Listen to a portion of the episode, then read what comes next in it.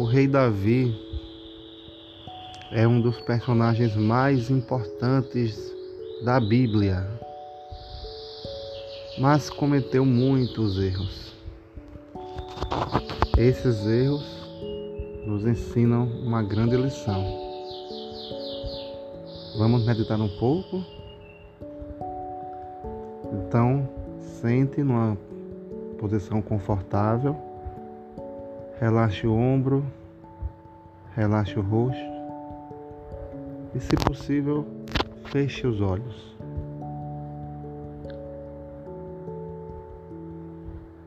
Volte no tempo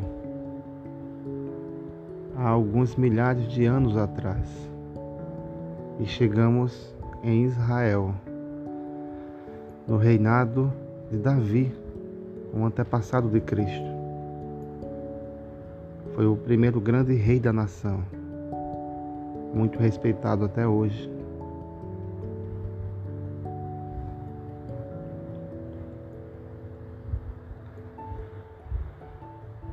Mas alguns erros de Davi tiveram um preço muito caro.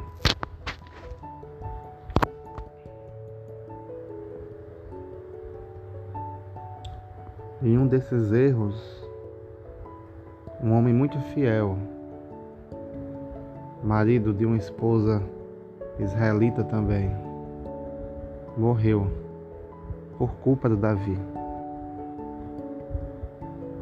Em outro momento, quando um homem recusou dar honra a Davi a seus homens, Davi decidiu matar tanto ele como toda a família dele. E já idoso, experiente, cometeu um erro muito grave que causou a morte de muitas pessoas da nação. Mas como erros tão graves podem nos ajudar? Em todas essas ocasiões, quando confrontado com a realidade de que ele mesmo havia errado, Davi não deu desculpas, não se justificou. Ele aceitou o erro e seguiu em frente.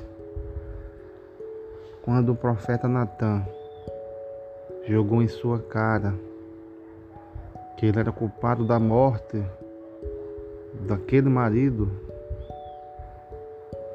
Davi não deu desculpas. Se jogou ao chão e confessou o pecado.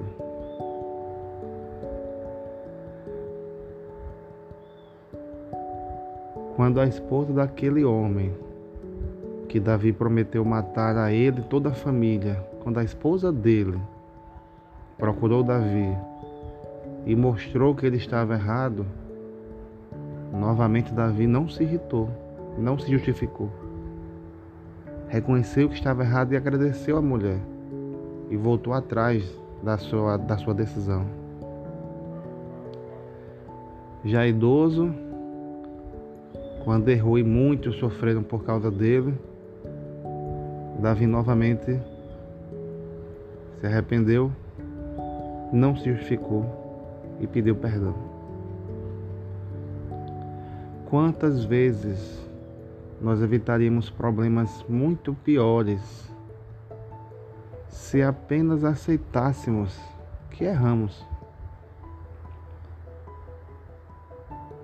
Muitas vezes é a única coisa que nós precisamos fazer reconhecer o erro e seguir em frente. Muitas vezes é isso que nosso Deus espera de nós. Então, pense um pouco. Da próxima vez, será que é possível apenas reconhecer o erro e seguir em frente? Da próxima vez, e haverá uma próxima vez, será que você pode fazer como Davi?